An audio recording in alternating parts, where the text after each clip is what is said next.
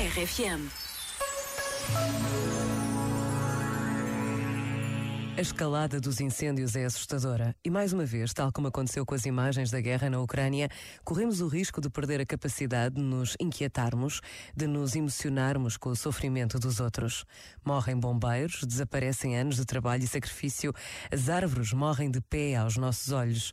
Por vezes, basta a pausa de um minuto para nos indignarmos com esta tragédia que se repete ano após ano e pedir a Deus por todos os que dão a vida para nos salvar. Pensa nisto e boa noite. Este momento está disponível em podcast no site e na app.